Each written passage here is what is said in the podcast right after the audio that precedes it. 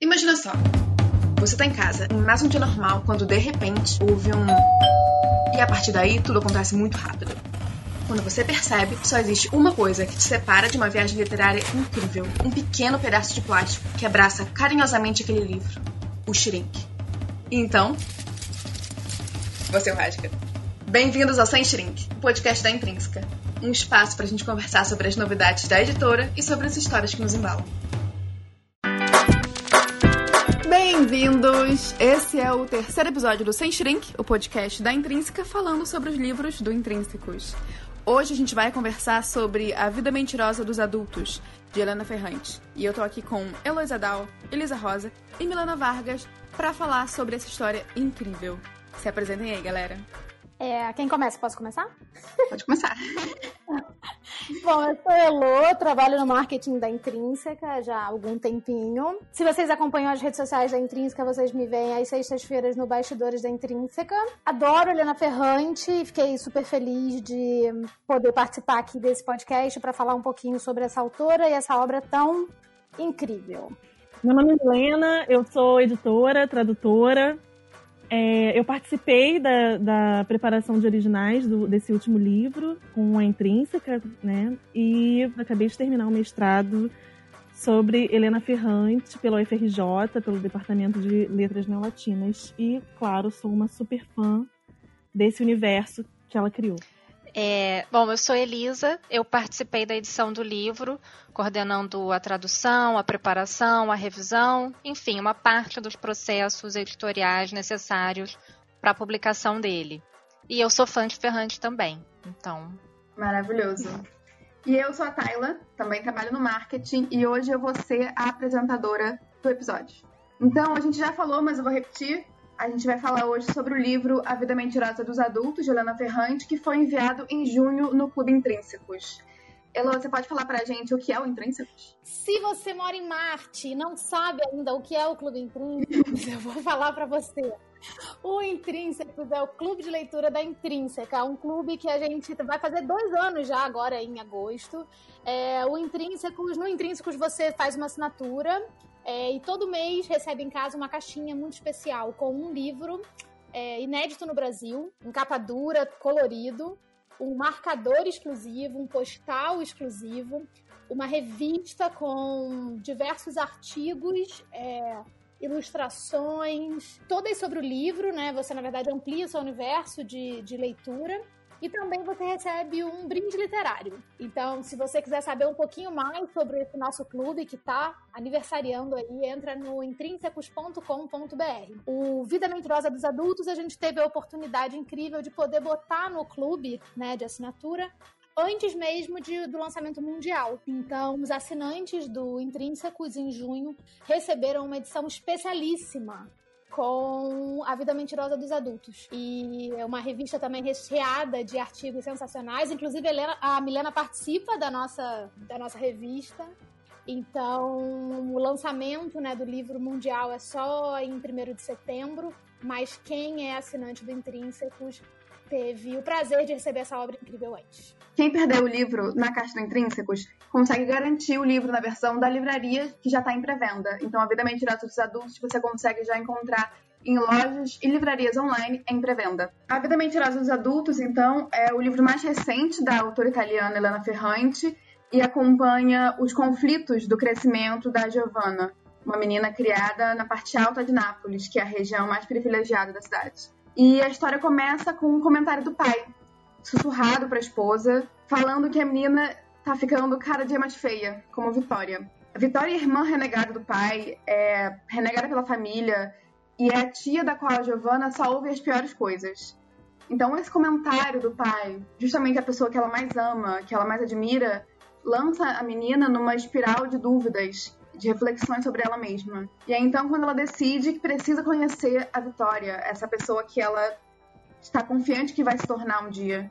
Então ela vai conhece um outro mundo, vai até a periferia de Nápoles, conhece familiares que ela nunca conhecia e desencadeia vários questionamentos sobre ela mesma, sobre o contraste da cidade e sobre os adultos ao redor dela.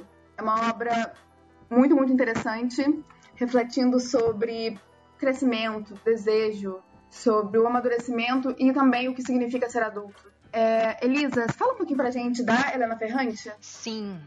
É, a Helena Ferrante é o pseudônimo de uma escritora italiana que, sem exagero, é um dos maiores fenômenos editoriais do nosso tempo. Ela escreve desde 91, bom, pelo menos o primeiro livro dela é publicado em 1991 na Itália, mas ela ficou famosa mesmo com a publicação da tetralogia napolitana, que começou com Amiga Genial, esse livro que foi publicado na Itália em 2011 e ele chega aqui no Brasil em 2015, mas enfim, é um fenômeno mundial. Ele começa a ser editado em vários países. Eu Imagino que assim, deve ser poucos os países que não, que não têm uma edição da Amiga Genial. Ela estoura, é, então, em 2011, e isso leva todas as editoras a uma corrida, né, pelo, pela publicação da obra inteira dela. Ela tem alguns títulos. Aqui na Intrínseca, ela tem Um Amor Incômodo, que é o primeiro livro dela. A Filha Perdida, é, são dois romances esses. Franto Malha e tem um infantil, Uma Noite na Praia. Uma obra grande, uma obra mais do que é, sedimentada, muito, muito popular e muito bem avaliada pela crítica também, que é um feito, né, para uma para uma autora tão popular assim, geralmente a crítica torce um pouco assim, né, o nariz, mas ela tem, ela combina esses dois, esses dois públicos, né, um muito grande de leitores e um público é, muito fiel de críticos também. Bom, acho que a gente já pode começar com as nossas perguntas e discussões. Mas antes, eu preciso fazer um aviso para todos os ouvintes aí. Esse episódio tem muito spoiler, muito spoiler. A gente vai falar sobre tudo na história com detalhes. Então, se você ainda não leu o livro, pode pausar o episódio, pode ler com calma, que a gente vai estar aqui te esperando. As mulheres de Ferrante vivem à sombra de vulcões e de abalos sísmicos. Entre a violência na natureza e dos seres humanos, sobrevivem todas pela constatação de perigo iminente. Fabiana Seques, falando de Nápoles, uma cidade na beira de vulcões.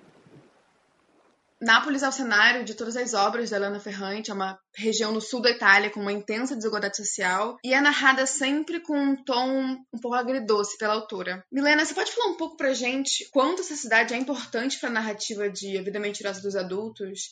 O quanto ela ajuda a apresentar os núcleos e os personagens da história? Bom, em toda a obra da Ferrante, ela, a gente vê que ela tem essa relação muito próxima, ela constrói uma relação muito próxima das personagens com a cidade de Nápoles. Tem, então, esses personagens, eles têm uma posição muito ambígua em relação a esse espaço, né? Eles ficam entre o amor e o ódio, a afeição e a rejeição. Né? Eles querem fugir desse espaço. E elas é, são personagens que estão muito identificadas com Nápoles, com a cidade. Né? Na verdade, essa Nápoles é uma construção da Ferrante, uma construção narrativa é, é uma Nápoles que é muito própria da Helena Ferrante, né? Claro que ela está muito inspirada na Nápoles verdadeira, mas a gente não pode também pensar nessa Nápoles como uma Nápoles completamente real, né? E ao mesmo tempo, ela é uma cidade que é mais do que um cenário, né? Ela não é só um cenário para esses personagens, justamente porque é, ela é uma cidade que exerce um papel de construção identitária, né? De todas as protagonistas. É uma coisa que se repete em todos os livros, né? Essa questão da, da identidade com a cidade, essa identificação com a cidade, né? E a forma como essa construção identitária está se delineando nessas personagens é muito importante, porque ela representa, na verdade, uma forma de representar esse papel de Nápoles, da, da, cidade verdadeira de Nápoles, dentro da própria Itália, né? A gente, a gente sabe que Nápoles tem muitas questões, né? Tem muitas questões políticas e essa, nesse imaginário do, do, italiano, em geral, né? Sem, sem generalizações, mas em geral representa muito uma, uma, certa dificuldade de mudança, de modernização. A gente tem vários autores é, da literatura italiana que falam disso, né? Não só da literatura italiana, mas tem até, enfim, Walter Benjamin, que é um filósofo alemão, fala disso, tem um conto. Pasolini tem um conto falando sobre essa questão arraigada da, de Nápoles, né? Que é essa, essa dificuldade de, de se desapegar desse passado, né? E, e, e adotar uma, um moderno, um novo. É, eu gosto muito como você falou, como Nápoles não é só um cenário, né? Ele é, uma, ele é um personagem central nas obras da Ferrante. E é uma cidade que ganha força e que ganha personalidade própria. Tanto que parece que a cidade é responsável pelos atos dos personagens. Então parece que a cidade possibilita tudo aquilo acontecer, todas as relações chegarem a um extremo. Principalmente para as mulheres. Essa cidade que está à beira de vulcões, sempre num perigo físico iminente. E essas mulheres da Ferrante que estão sempre num perigo físico e emocional iminente. Você acha que essa cidade é uma representação da condição feminina? Olha, eu tenho algumas coisas para falar sobre isso. Assim. Na verdade, é, na minha dissertação, quando eu estava escrevendo, eu cheguei um pouco a essa conclusão, de certa forma, que sim, era uma.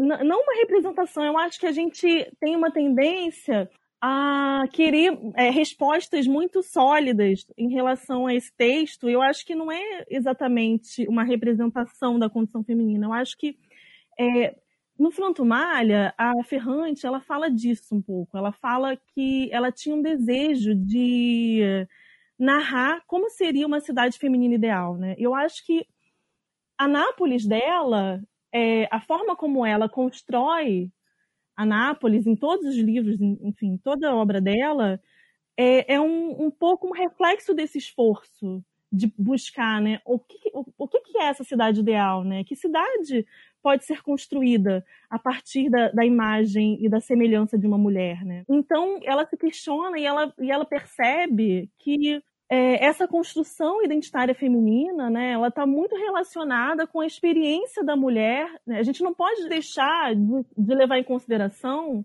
que a mulher ela é um reflexo dessas experiências de ser o reflexo do outro. E esse outro, esse sujeito em que a mulher está se, tá se refletindo é o homem. Então, a gente tem um longo percurso até a gente conseguir retomar o longo caminho, né, de recuperar esse espaço que nos foi tomado, né, esse espaço político que nos foi tomado, de, de estar presente dentro da política, né? É, quando eu uso política, eu não estou falando dessa política de senadores, deputados, presidentes. Estou falando dessa política é, cotidiana, rotineira, né?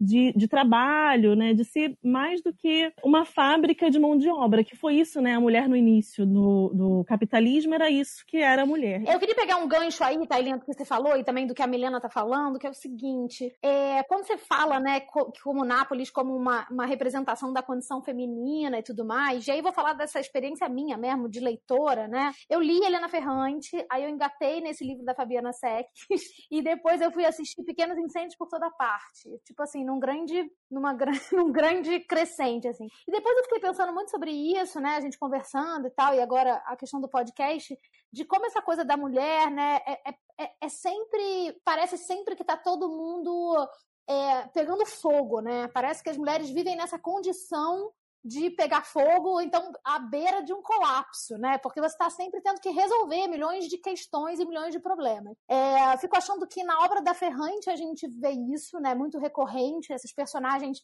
não gostáveis, né? Essa coisa dessa rivalidade feminina também muito muito clara e principalmente dessa dificuldade desse relacionamento entre as mães, mães e filhas, né? Mulheres, a ausência do espaço individual dessa mulher e tudo mais. Enfim, acho que isso acontece em diversas obras, né, por todo esse, por todo o período, mas é, como isso eu acho que fica é muito latente, muito forte quando a gente lê Ferrante, né? Parece que as mulheres elas estão saindo ali das páginas, né, para agarrar o pescoço uma das outras. É verdade, Alô. E, tem, e assim, trazendo um pouquinho para Nápoles ainda, é, mas eu acho que isso pode se inserir em qualquer cidade. Uma coisa que é muito também flagrante na, na obra da, da Ferrante é como a cidade é um território perigoso para a mulher. Não é só atribulado, né? Uhum. Ele é extremamente perigoso. O caminho que a Giovana faz de lá e para cá, você está sempre com medo que aconteça alguma coisa de errado com ela naquele trajeto pelo simples fato dela não conhecer a cidade. Isso para as mulheres é muito pior do que para os homens, né? Porque eles estão se locomovendo de boa. Eles não pensam nisso, né? Acho que isso é, é, é, é totalmente diferente. E aí, pensando nisso também, que acho que aí a Milena pode falar super pra gente, tem essa coisa de Nápoles apresentar esses personagens do Vida Mentirosa, né? Porque cada um tem ali, me lembro no seu texto da revista, né, Milena? Cada núcleo aí dessa história tem como se fosse um lugar na cidade É, tem isso, né? Como é, como é que você acha que isso, que isso influenciou? Como é que você acha que ela apresentou isso pra gente? Assim? Olha, é, essa coisa da, da Giovanna andando pela cidade, eu acho, eu acho muito interessante, assim, vocês comentarem desse medo, esse pavor. Eu acho que é um pavor que foi incutido logo no início, né? É é, um, é uma coisa que, narrativamente, a gente é levado a sentir um pouco desse pavor pela cidade, porque essa cidade que ela atravessa é uma cidade completamente desconhecida, né? Desde o início a gente tem essa imagem dela que é uma, é uma garota muito protegida, né? Muito protegida dessa outra. Ela ela está sempre só nesse bairro que é o bairro alto, né? O bairro que está lá em cima. No, ela mora na, na casa, é, na última, no topo da rua mais alta do bairro alto. E, e descer, é, descer para outros bairros, para outras é, localizações da cidade é um esforço muito grande, né? E ela coloca isso, né? Como que esse medo vem dos pais dela, né? E como que os pais dela têm esse horror, é, sentem um horror por se distanciar desse espaço que foi um espaço conquistado, né? A gente descobre depois, vai descobrindo que o pai dela, ele, é, ele vem, nasceu no bairro baixo, no bairro mais pobre, e é, a gente percebe que existe uma essa oposição simbólica, geográfica, né, entre o alto e o baixo, é, nesse caso. Eu acho que é muito a, a Ferrante ela trabalha muito com essas oposições, né? E eu acho que isso é muito efetivo na narrativa dela, quando ela contrapõe, né, essa localização da Giovanna. E aí ela vai conquistando esse espaço, né? Enfim, a partir dessa dessa busca dela, né, pela pela origem, quando ela, quando ela fala, quando ela, enfim, quando ela escuta do pai que ela é parecida com a tia, né? Isso vem com um horror, com um certo desespero, com uma desestabilização, porque afinal essa tia é uma tia que é uma bruxa na cabeça dela, né? A, a, todas as tudo que ela sabia da tia é que ela, a tia era a pior coisa que existia no mundo, né? Na, numa cabeça de criança. E eu acho, eu acho que esse horror pela tia vem muito dessa, desse horror da família por essa por esse passado, né, que é um passado de pobreza. Eu acho que tá tudo muito relacionado nesse caso, assim, nessa, nessa história e colocar quando ela coloca pra gente essa esse medo, né? É um medo que eu não sei, assim, eu, eu quando li, eu não li como um medo real, sabe? Eu li esse medo dela como um medo do desconhecido, né? O medo do. Sim, também pode na... ser, né? É, pois é. A, a, a, gente lendo no Rio de Janeiro, a gente tem muito medo da cidade, né? Aqui no Rio, eu morro de medo de uma rua na cidade. Podem ser leituras diferentes também, né? Porque é. a gente mora aqui, né? Então, assim, talvez a leitura, se a pessoa pra, pega isso para ler numa cidade relativamente normal, com menos violência, é, tem, é. seja só o medo do desconhecido, né? Não sei. Agora, é um medo da pobreza também. Sim, sim. Né? É, isso eu acho muito legal, porque a gente fez um material até para o Intrínsecos Digital, né, para os assinantes, que é um guia de Nápoles. E aí, a gente, né, dando uma secada no livro, aprendendo e tal, a gente encontrou três roteiros, né, que na verdade ficaram como Nápoles Monumental, que são que é o tipo o núcleo dos pais da Giovana, tipo Cidade Alta, né?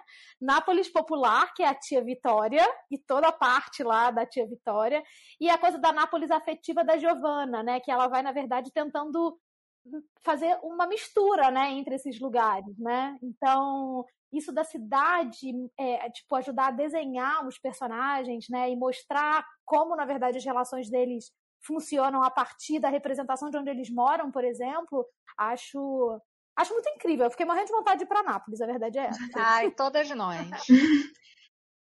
Dois anos antes de sair de casa, meu pai disse à minha mãe que eu era muito feia. A frase foi pronunciada a meia voz, no apartamento que meus pais, recém-casados, compraram no Rione Alto, no topo da Via San Giacomo del Capri. Tudo, os espaços de Nápoles, a luz azul de um fevereiro gélido, aquelas palavras, ficou parado.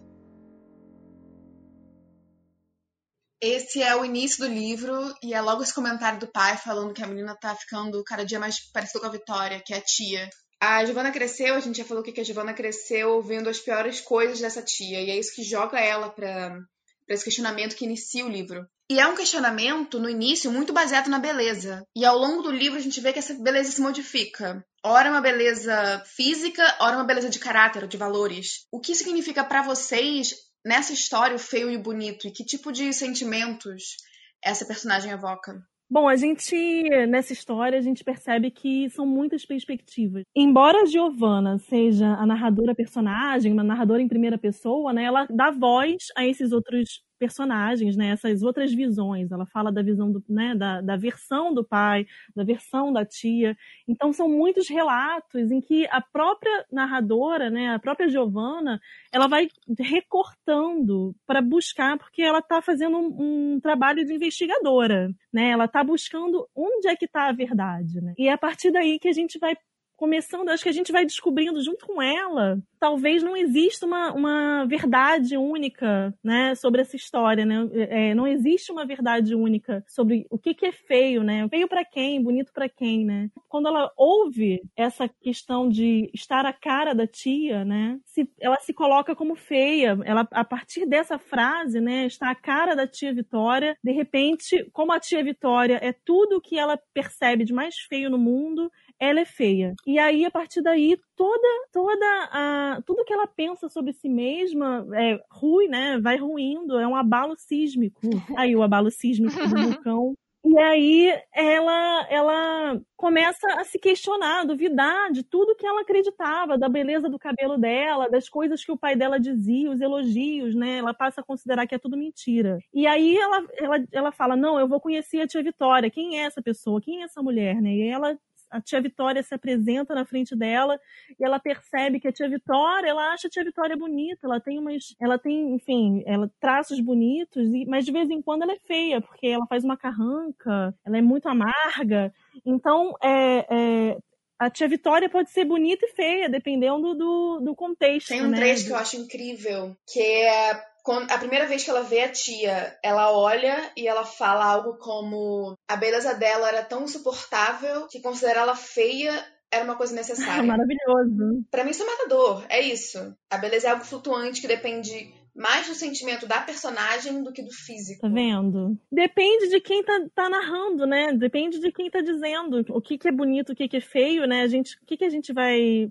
Quem que vai determinar, né? Eu acho legal esse negócio da, da é que eu acho que a, a, a, Ferrante, enfim, escolheu essa coisa do, do, do feio e do bonito, né? Uhum. Para justamente começar esse processo de desconstrução sim, né? Sim. Da, da, da, da, Giovanna olhando para os adultos, né? Porque se ela ouviu a vida inteira que a, que a tia é feia, ela pega, bate o olho e não acha a tia feia, você fala, cara, meus pais estão doidos, o que está acontecendo aqui? né? O primeiro, acho que é o primeiro impacto dela de tipo, calma aí, acho que talvez eles estejam errados, né? E a partir daí o troço vai vai, vai que vai. O que eu acho muito incrível do livro, que assim, enfim, acho várias coisas maravilhosas, mas é, eu acho impressionante como é, o livro vai mudando a percepção do que, que é bonito do que é feio o, o tempo inteiro. Sim. Eu acho que a gente começa o livro com as coisas muito bem definidas de quem é feio e de quem é bonito. E aí, conforme as páginas vão passando, eles trocam de posições. E assim, tem horas que eu não vejo que eu ficava assim, gente, mas então isso aqui tá muito esquisito, é fulano é mais feio, isso aqui é mais bonito. É impressionante como ela brinca com isso. E que, assim, no final das contas, acho que é maravilhoso todo, né, a, o arco da, da personagem, da Giovanna, que ela é muito maravilhosa, como ela vai realizando as coisas com 12, 13 anos. Incrível.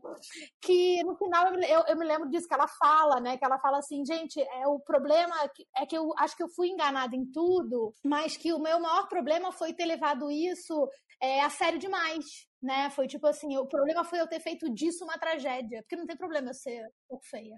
Não, porque objetivamente você não sabe se ela é feia ou se ela é bonita, e isso eu diria até que não importa, né? Uhum. Ela está crescendo, ela está entrando na adolescência. Eu acho que o que leva o pai dela a falar uma coisa dessa é, é o fato dela estar crescendo.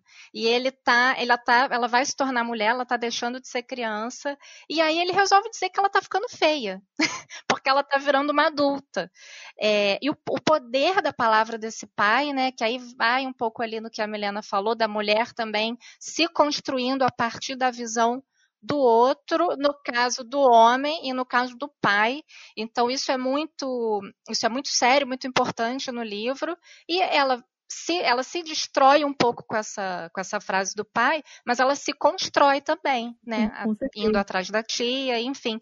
E essa coisa da necessidade da mulher ser bonita também, né? Isso fica muito fica muito evidente nessa fala. Porque ela poderia também falar, ah, tá bom, sou feia. É. E, e, isso não importar em nada, você não precisar ser bonita. Mas isso tem um impacto por ser o pai, por ser um adulto, enfim. E aí ela. Aí é que o jogo começa.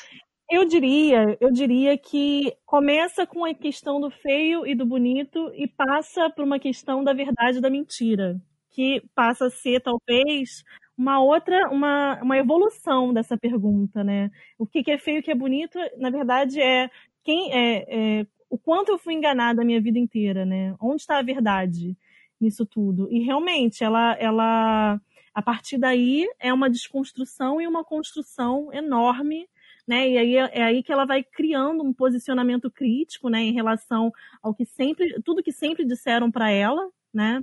E aí que ela vai também buscar a própria identidade nessas outras, nesse outro espaço, né? Que não é o espaço onde ela cresceu, é o espaço onde o pai dela cresceu. Isso também é uma questão muito importante, eu acho. Essa questão da beleza da feiura se transformando na mentira é muito interessante, porque muda completamente a visão, não só sobre ela mesma, mas também sobre os adultos na vida dela. E é muito essencial que essa frase tenha sido, tenha saído do pai dela, que é a pessoa que ela mais amava, que ela elogiava profundamente. Eu acho que isso eu concordo plenamente, Tailinha, e eu acho que aí a coisa da relação com o pai, que então, enfim, até algo que a gente vai discutir também, é se fosse a mãe falando isso, tinha um outro impacto, né, Giovana, sabe? Uhum. O pai falando isso, o pai foi era o cara para ela, né? Ela tinha uma coisa de conquista com esse pai. O pai ele era o cara público, né? Incrível, aparecido para todo mundo. e ela achava o pai dela o puta do super-herói, né? E aí assim, claro que vai desconstruindo a, a, a, visão dela dos adultos como um todo. Mas acho que foi assim uma queda livre ali quando ela percebeu que, que foi o pai que, né, que, que que, que começou o negócio. Uhum. Então, mas tem uma coisa que eu acho que a gente está é, esquecendo, que é o seguinte. Ela, ela diz, na primeira frase, eu acho, ela diz: Meu pai disse que eu era feia, que eu sou feia. Mas depois, quando ela conta essa história, ela diz que o que o pai disse, na verdade, foi que ela era parecida com a Vitória. Então a conclusão da feiura é toda dela. Hum, muito bom, é. É verdade. Então eu acho que isso também é uma questão da narrativa que a gente precisa levar em conta, né? Porque é um narrador em primeira pessoa que tá, que tá, ele tá trazendo pra gente a conclusão e a gente acredita, a gente, a gente, a primeira coisa que a gente faz é acreditar nela, né? E depois a gente se questiona, mas foi isso mesmo? Porque isso para mim foi muito marcante, eu fiquei muito chocada com essa fala. E aí quando ele disse quando ela disse que, na verdade, a frase foi ela está a cara da Vitória, eu fiquei, eu perdoei pai um pouco, entende? Eu perdoei essa fala. Porque, na verdade, a conclusão foi dela, entendeu? Porque a, a, a Vitória, a Vitória para ela era essa bruxa, né? Essa, esse ser do, da, é. Da, enfim, místico. Ela ouviu e já entendeu. E é sensacional isso, Milena, que você falou, porque no fim das contas a gente amadurece junto com a Giovana, né? Sim. Quando a Giovana vai crescendo, entendendo essas coisas e falando isso, aí você vê e fala assim, cara, isso era uma percepção lá da primeira frase do livro, né? E aí, e como isso ficou, tipo, diferente. É realmente. É, é ela que tá contando a história, né? Ela engana a gente, ou na verdade é a percepção dela daquele momento. Sim. Não, a Ferrante, a Ferrante é muito talentosa nisso, né? De, de fazer a gente acreditar em tudo que, que ela quer, né? E depois desconstruir. Uhum. Né? É, tudo que a gente estava acreditando, depois ela vai lá e desconstrói. Eu acho que essa é a, a, o grande pulo do gato dela, né? Assim, narrativamente. É, e ela faz isso sem nenhuma reviravolta da história, sem botar um Deus Ex Machina, sem nada. É verdade, eles é só tipo assim, no texto, né? Você chega ali, pulou um negócio, virou uma chave. Ai, é só, minha filha. é só na palavrinha, Lô. Uma aqui, outra ali. O que se passava afinal no mundo dos adultos, na cabeça de pessoas extremamente racionais em seus corpos carregados de saber? O que os reduzia a animais dentre os menos confiáveis, piores do que os répteis.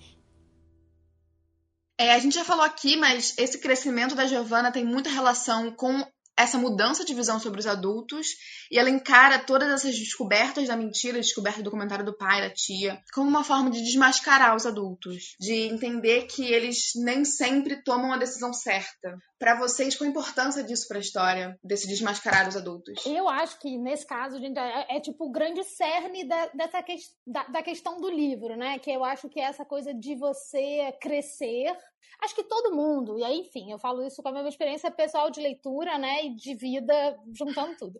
É, eu acho que tem algum momento da vida, e aí eu, eu acho que na grande maioria das vezes é na adolescência, o que é muito difícil porque você está lidando com muitas coisas ao mesmo tempo, que é que você percebe que seus pais, eles são só gente mesmo, né, que eles podem, eles podem ter atitudes muito erradas, que eles podem. É, não são, não é o super-herói, não é aquela galera que você pensava que era, né? Quando você era pequeno. E aí, é, eu acho que é o livro, pelo menos para mim, bateu muito, que é essa, que é essa hora que a Giovanna percebe, né? Que é, que é a grande virada mesmo. Quando você percebe que os adultos, eles podem fazer grandes besteiras, né? Podem errar e errar muito. É, mas aí também eu achei que, que eu fiquei pensando muito nisso, assim. Depois eu fui ficando, né? Fui ficando mais velha. Eu tive isso na adolescência, claramente. Eu me lembro quando foi quando, foi, quando eu percebi que meus pais faziam bosta, sabe? E, e aí quando a gente vai crescendo, e aí, pô, eu, eu tenho Tomás, né? Que é uma criança de dois anos e meio. Quando eu engravidei, e aí quando o Tomás nasceu, eu, eu fiquei muito mais empática com relação aos pais, principalmente os meus. Porque simplesmente você não recebe um download do tutorial de como fazer isso. Não tem como você saber como você vai criar essa criança. Eu me lembro de, sei lá, foi dar o primeiro banho nele. E aí a gente se olhou, eu, André, como é que a gente faz isso? Não tenho a menor ideia. Vamos lá, entendeu? Você vai, você vai indo. Então, eu achei que para mim foi uma coisa muito mais empática depois que eu fui mãe, assim, de entender os pais, digamos assim, que eles, né, são, são só pessoas, são um monte de gente, né, que resolve ter os filhos. E, no caso, lá de casa, né, os meus pais resolveram ter quatro. Então, assim, na boa, vocês são loucos. Não, você tem que pelo menos então... parecer que você sabe o que você está fazendo, né? é, eu acho que, tem que você tem que fingir um pouco, aí é que tá a mentira. É, e aí, assim, nesse ponto, eu acho que a Giovana, ela tá vendo a primeira, a primeira fase disso, né? Que é você realmente perceber, nossa, caramba, como eles fazem besteira, ou como eles mentem, o que, que, é isso, etc. Eu acho que é a primeira fase, assim, né? A primeira grande fase da vida. E aí, claro, eu concordo muito com ela quando ela diz que os adultos mentem muito, né? E que talvez fosse um pouquinho menos complicado se as pessoas dissessem a verdade. Mas ao mesmo tempo, eu fico pensando aqui, né? É, os desafios da vida adulta, a Giovana também ainda não conhece, uhum. né? Então, isso também, agora que eu já tenho um pouco mais como adulta, né? Até antes de ter filho, mas assim, depois de ter filho, um pouco mais, outras coisas, é, eu fico pensando muito nisso. Acho que ela passa por uma primeira fase, né? De tipo, ai, meu mundo, meu mundo caiu. E não tem como evitar, né? É uma fase necessária, não tem como evitar. Claro, claro, é importante. Do mesmo jeito que a outra fase também, quando a gente fica adulto, né? Também é importante quando a gente vira e fala, cara, eu entendo o que você tá passando. Cara, eu, eu tenho lido um pouquinho sobre psicanálise e é uma questão até assim, não sou nenhuma especialista, tô só lendo de curiosa, mas é uma coisa que eles falam, né? Que no início, né, é, o natural, né, o, o, o saudável é que no início as crianças se, seja, se espelhem muito nessa família, né? E depois esse afastamento é primordial, né? Na verdade, eu acho que esse é o momento, né? Quando ela resolve desmascarar os adultos, é o momento que ela resolve se desligar e ser ela mesma, né? Ser, é, buscar a si mesma, os próprios desejos, ser a própria Giovanna. Então, é o processo de amadurecimento dela tá todo num curso bastante natural, assim, no livro. E acho que todas as obras da Ferrante têm isso, que é, ao mesmo tempo que você tem um certo desprezo pela sua mãe, pelo seu pai, pelas suas origens, você também se sente muito puxado, você tem medo de se tornar aquilo, ao mesmo tempo que você vê que já está se tornando. Isso é psicanálise pura, né? A Ferrante, é ela bebe, ela a Ferrante é muito psicanalista. Ela leu, ela leu muito Freud, né? Ela diz no Franto Malha, assim, gente, leiam o Franto Malha, vocês que são fãs, estou aqui vendendo livro. Porque Publi. é tipo assim, a, auto, a autobiografia da Ferrante, como só ela poderia escrever, é o Franto Malha, assim, todas as referências, tudo que ela leu, tudo que ela gosta, tá lá. É um livro maravilhoso. E eu acho que é uma teoria sobre, ela faz uma teoria sobre si mesma, né? E ela diz lá que leu Freud, que gosta, ela nunca leu Lacan, mas leu muito Freud, e eu acho que isso está muito claro na obra dela, né? É uma obra que transpira psicanálise. Né? Total, e essa coisa do que você falou, Tailinha, também, dessa repetição, isso é um clássico também, né? Na verdade, quando a criança é pequena, é isso, você só tem aquela referência dentro de casa, né? E também são aquelas pessoas que te dão tudo, desde comida, afeto, ou enfim, tudo que você tem lá, é bom ou ruim, são dados por aquelas pessoas. E de alguma forma, enfim, já, já li alguma coisa também sobre isso. Parece que a gente sempre. É difícil você quebrar o ciclo, né? É você, na verdade, não querer, você não se transformar muito nas suas, na sua mãe, na sua avó, que é super difícil esse negócio de você, tipo, peraí, calma aí, deixa eu tentar um negócio diferente. E quando acontece é muito importante, sabe? Porque você tá, na verdade, mudando ali um fluxo de gerações. Então, eu acho o máximo a Helena Ferrante, gente, ler tanta coisa, né, de psicanálise, porque é a gente purinho, né? Nossa. Cuidado com o que você diz. Meu rosto já mudou por causa do meu pai e eu me tornei feia. Não brinque de mudá-lo você também, tornando-o bonito. Estou cansada de ser exposta às palavras dos outros. A Ferrante tem um jeito muito singular de representar essa vivência feminina e é algo presente em todas as obras dela, que é esse processo de você se entender como mulher. No mais recente, na vida mentirosa dos adultos, a gente vê isso muito detalhado porque a gente acompanha o crescimento da menina. É, que aspectos do livro vocês acham que é crucial para essa percepção de se tornar mulher? Eu acho que é esse olhar do outro, né? Assim, a, a, o que mais me chama atenção nesse momento do livro é primeiro o poder do olhar do pai e depois o olhar dela para ela mesma e depois o olhar das pessoas que ela vai encontrando, né? As pessoas até com quem ela começa, por quem ela começa a se atrair e até as, as experiências que ela tem com o sexo no livro, né, nesse crescimento. Isso já passando, já avançando um pouco mais. Mas o olhar do outro é super definidor. E ela e essa isso essa parte do livro, acho que é por isso que ela toca tanto. O outro pode fazer feia, o outro pode fazer bonita. E isso é uma descoberta muito interessante quando você está crescendo. É como se você não tivesse controle sobre você mesma, né? É, é também é um pouco assim, você também não está tão sozinho. É, só o que você pensa, né? Você tem muita coisa na sua cabeça quando, antes de você entrar na adolescência e até na adolescência também. E tá tudo ali, você tá vivendo aquele caldeirão, você ainda não, não domina os códigos sociais, você não, não domina a linguagem, você não domina essas mentiras, né? Como a, como a Ferrante. Ela botou. Tanto que a Giovana, ela, ela começa a contar umas mentiras em casa também. Porque isso é uma, é uma parte, isso faz parte de você conseguir fazer às vezes o que você quer em alguns ambientes, enfim, no, e no ambiente, em qualquer ambiente. É, não precisa ser necessariamente uma mentira, mas isso pode acontecer.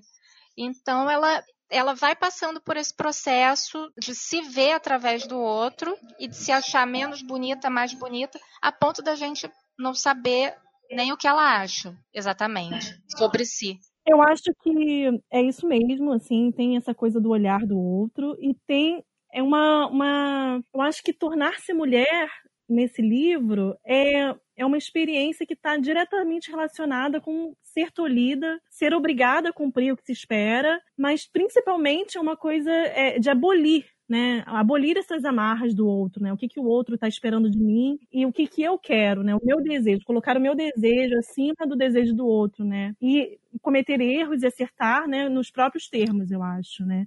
Então, eu acho que é se libertar dessas expectativas dos pais, principalmente, ou dos namorados, não sei, né, e, e conquistar um novo posicionamento diante da vida. E a vitória é a própria personificação da liberdade, né? Sim. Porque ela fala palavrão, ela é meio, uhum. né, ela tem esse jeito assim mais solto de ser. Ela foi amante, né? é, né? A outra, é. a outra mulher, meu Deus. É, ela é. Ela fala isso. Exatamente. É. Isso ali é um, é um super exemplo para ela, né? Nossa, eu não preciso ser essa mocinha. É, não, isso é muito maravilhoso. Eu acho também que tem uma coisa que, enfim, acho que a, Elan, a, a Ferrante faz isso como como um exemplo mesmo, uma alegoria, né? Porque eu acho que a Giovanna, ela tem, ela tem 12 anos nessa história, né? Mas assim, a, o amadurecimento dela, né, no decorrer das páginas, é muito rápido, né? Assim, você vê como, na verdade, ela vai mudando. Eu acho que ela termina com 16, né? São quatro anos é, aí de, é, de evolução.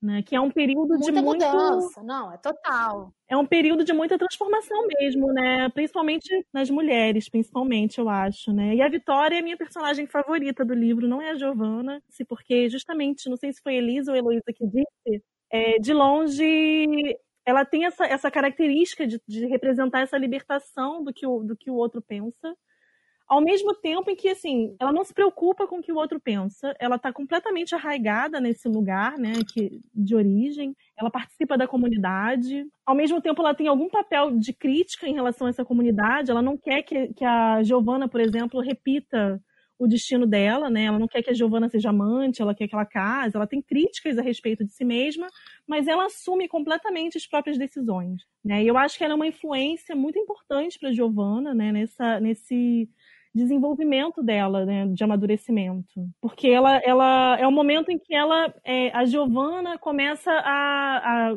como a Elisa disse, mentira. É aquela visão de tipo, você vê que as pessoas podem, ter, podem viver de outra forma, né? Que eu acho que é muito essa, quando a gente começa. Sim, pois é, ela, ela não precisa ser a mesma é, Existem outras formas de ser feliz, né? Ela percebe, ela vê, né? Assim, eu acho que o amadurecimento dela é muito incrível, né? A gente tá falando aí, começa com 12, ela termina o livro com 16 anos, né? Eu acho que esse arco do amadurecimento dela é muito, é muito legal. E uma das coisas que eu vejo, assim, meio chave no livro é que primeiro, ela percebe, né, o que, que acontece, o que, que são os pais, ela percebe como o pai dela também talvez não tenha sido uma pessoa tão legal em casa, né, como ele é na rua, vamos dizer assim. E, e eu acho que uma das coisas mais legais que que eu acho é que você leu no início dessa, desse tópico, né, você leu a, aquela frase do cuidado com o que você diz, né, e ela fala isso pro Roberto, que é esse cara que ela, né, tá muito ali envolvida. E aí, lá para o fim do livro, ela, ela também fala, abre aspas, ela fala: será que Roberto nada mais é do que o meu pai quando jovem? Ou seja, é uma armadilha? Muito maravilhosa. É. Muito plena. Amarrou tudo, com 16 anos, entendeu? Eu demorei 30 para começar a entender. É muito coisa, esperta, ela é muito esperta. Muito. É o pai dela escarrado ali, e ela, tent... e ela, na verdade, tipo, vou entrar nessa de novo? Não, peraí já me livrei de um, né? Vou entrar nessa de novo.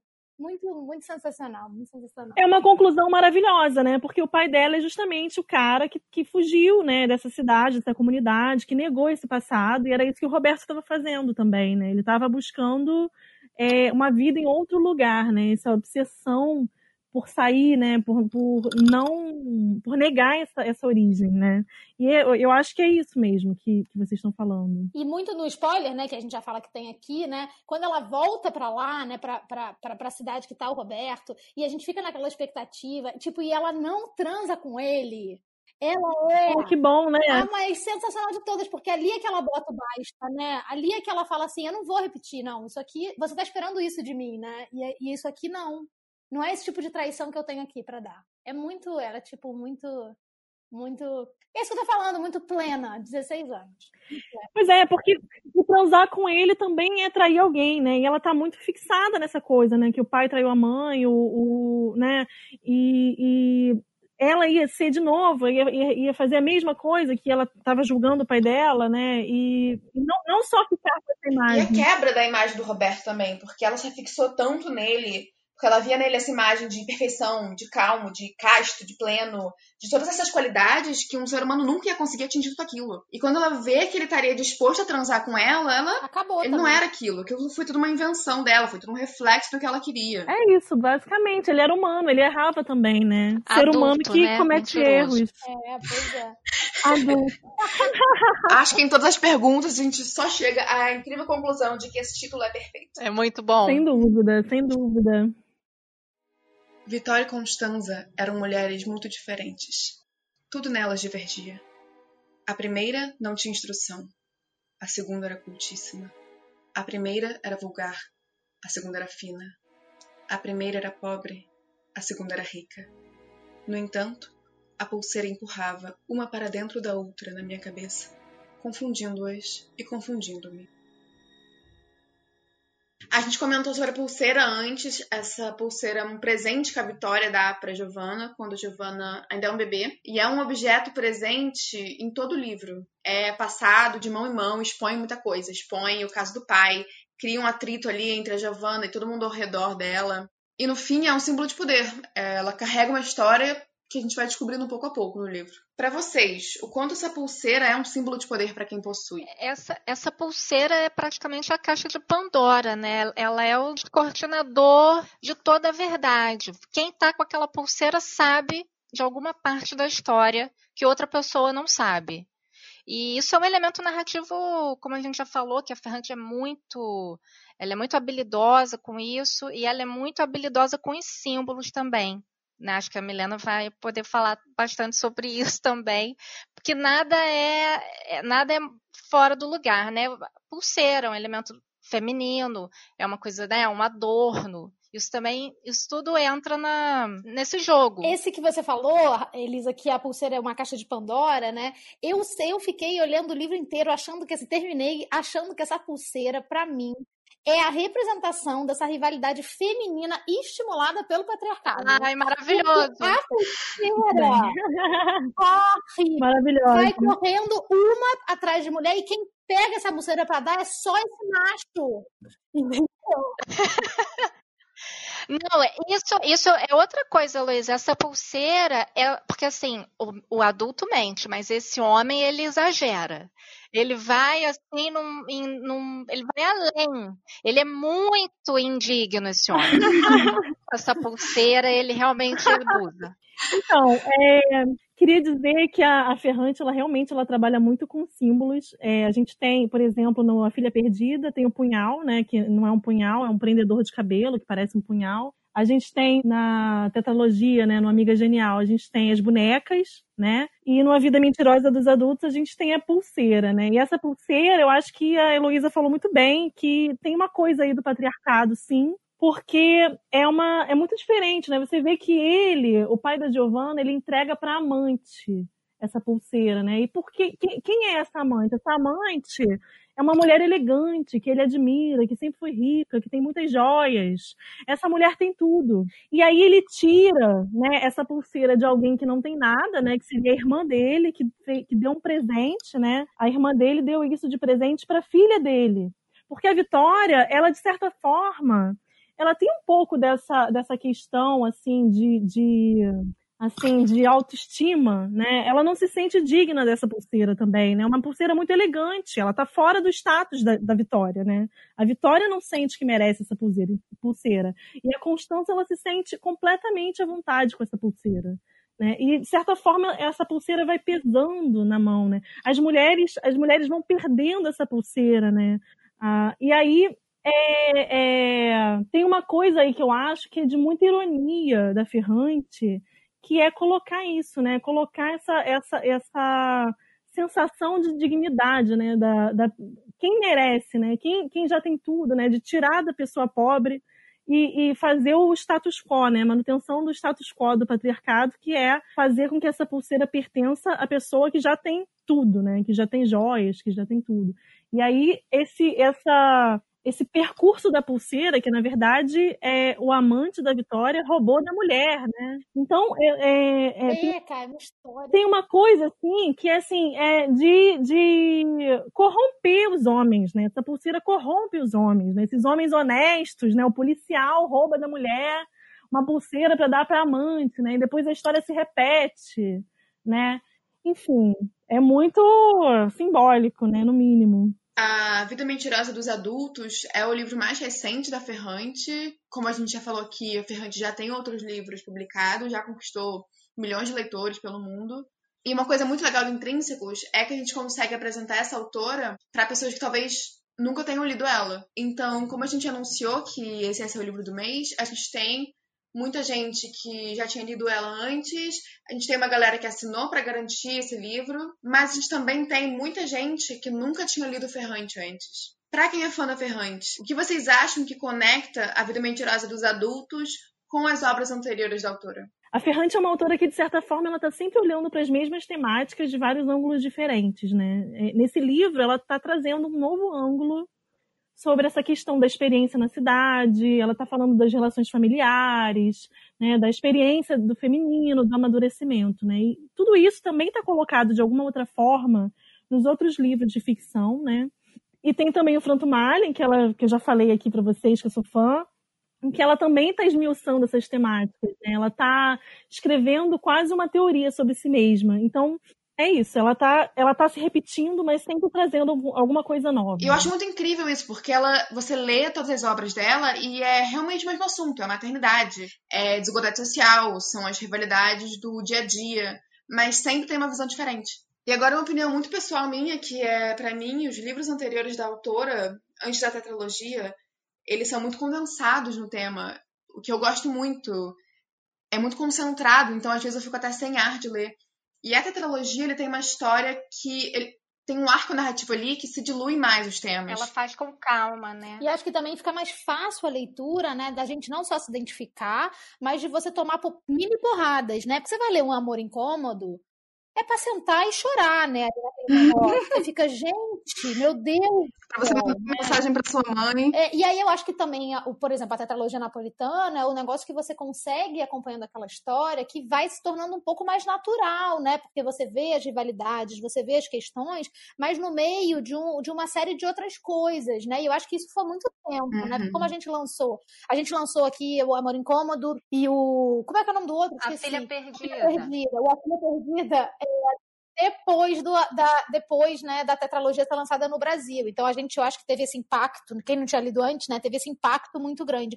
Mas a verdade é que eu acho que ela foi numa construção, né? E aí ela chega na, não, na é Amiga é Genial com, tipo, é uma bela bagagem, um né? outro de tema, vocês cobriram super bem. Eu acho que tudo que une a, a obra dela. Mas uma outra coisa que me chama muita atenção é o tema do abandono masculino.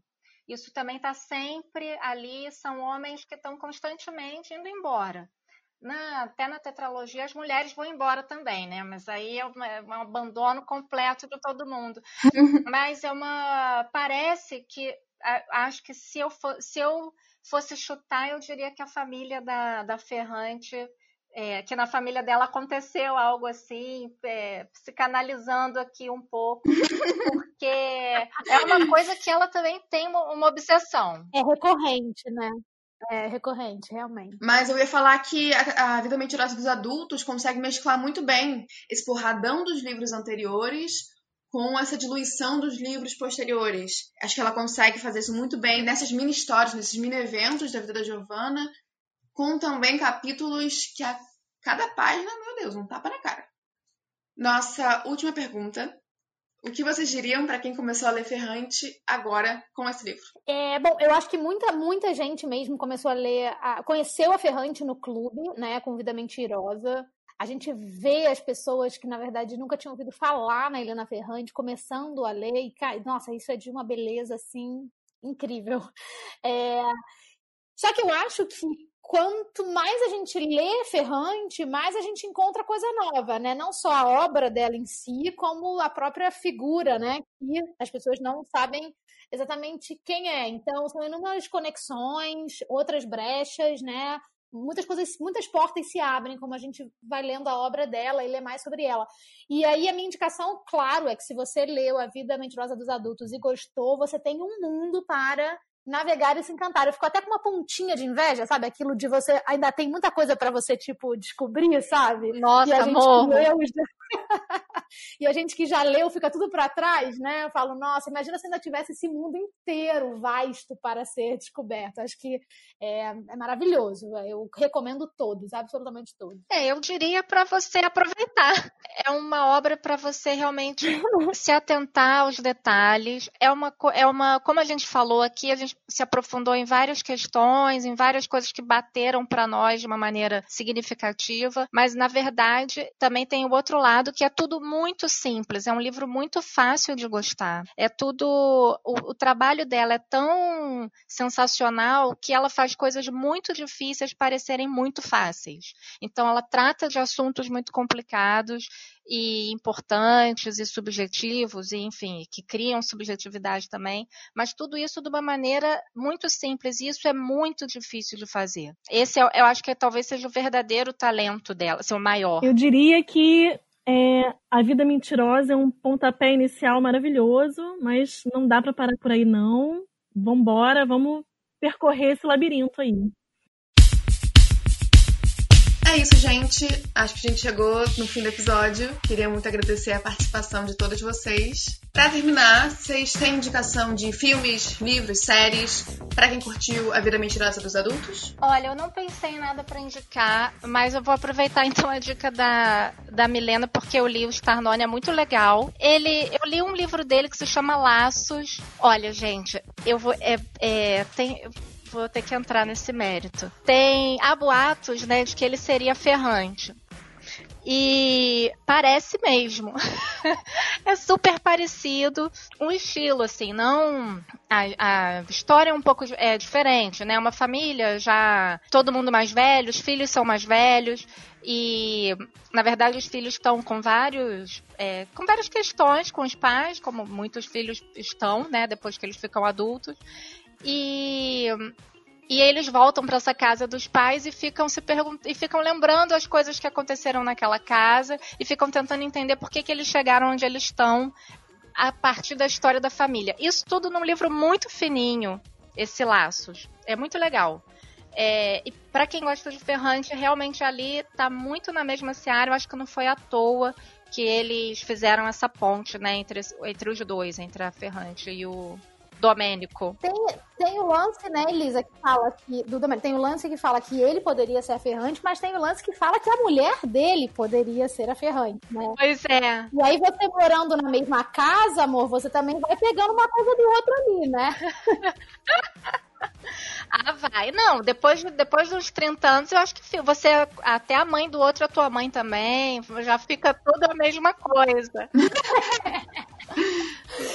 Eu achei maravilhoso. Ainda também tô, tô para ler todos do Starnone, mas assim, só, só essas referências externas aí eu já acho incrível de, de tudo que pode ser, né? A série da HBO é muito legal também. A Amiga Genial é muito bem feita. É assim, é uma adaptação perfeita mesmo. É porque é difícil, né? Às vezes você lê, é fã do livro e, e acha o, o, a adaptação meio mais ou menos, mas é bem legal. Eu, eu na verdade, para mim foi reler o livro, ver aquilo. Muito bem feita mesmo. É, eu tenho duas dicas. Uma foi eu falei durante o episódio que foi Pequenos Incêndios por Toda Parte, que é um livro da Celeste Ing é, e que virou uma série maravilhosa com a Reese Witherspoon e a Kerry Washington. É, já disponível, tá no Amazon Prime aqui no Brasil sensacional. Se eu não me engano, são oito episódios é, incríveis, enfim, sobre é, uma mulher com uma filha que chega numa cidade que é toda perfeita e ela acaba desestruturando ali tudo tudo que tem nessa cidade. Fala muito dessa da, das mulheres, fala muito de maternidade também. Acho que tem tudo a ver com essas mulheres pegando fogo. É, e uma outra dica que eu queria dar, a gente é, fica vendo as coisas aqui na Intrínseca, eu acabei encontrando isso também. É uma entrevista no YouTube da revista Veja, que é com a Elizabeth Benditer. Quem faz a entrevista é a Beth Milan que fala sobre o culto da mãe perfeita. É, a Elizabeth Benditer é autora da teoria que o instinto materno não floresce naturalmente. E aí acho que esse papo é muito incrível e tem muito a ver com psicanálise e todas essas mulheres da ferrante, assim, sabe? Que vai despertando a rivalidade, a coisa da mãe e filha. Achei incrível. É só botar lá no YouTube que vocês acham também. A minha indicação de leitura é que vocês procurem outras autoras italianas que possivelmente tenham servido de inspiração para Ferrante, né? Uma delas, que é uma inspiração confessa, declarada da Ferrante, é Elsa Morante, né? Tem gente que diz, né, é, que esse nome, o Helena Ferrante, ele veio a partir de uma aliteração né, sonora do Elsa Morante, porque em italiano Helena Ferrante se pronuncia Elena Ferrante, e aí fica uma sonoridade bastante parecida com Elsa Morante, né? Então, eu indico muito essa leitura, que, que é uma leitura também sobre é, reflexões de Nápoles, reflexões da relação do humano com a cidade. A Morante não era, não é napolitana, não foi napolitana, ela é romana, era, né? Já faleceu mas é, ela viveu um período da vida em Nápoles e ela tem um livro que chama Ilha de Arthur futuro em que ela que ela coloca os personagens, né, em Nápoles, numa ilha que seria uma ilha perto é, da Campânia. E entre outras coisas, ela fala muito dessas, dessa relação de afeto, né, do humano na cidade, né? Nessa, no caso desse livro é numa ilha, né? Como que a relação desse humano com essa ilha pode afetar, né, as experiências. E eu recomendo muito partir para outras autoras italianas depois da Ferrante. Vale a pena é, descobrir esse mundo, esse novo mundo, né? Que é que é a leitura de, de autoras italianas do século XX. E ela fala também sobre feminismo, maternidade, então é uma leitura bastante completa. Ah, adorei saber, Milena. Essa eu não conhecia. Vou procurar. Maravilhoso, gente. Muito obrigada mais uma vez. Queria lembrar também, mais uma vez, que o livro está em pré-venda já e será lançado no dia 1 de setembro.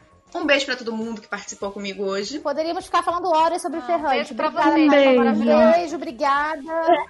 E um beijo para vocês, ouvintes, que ficaram aqui até o final. Tchau!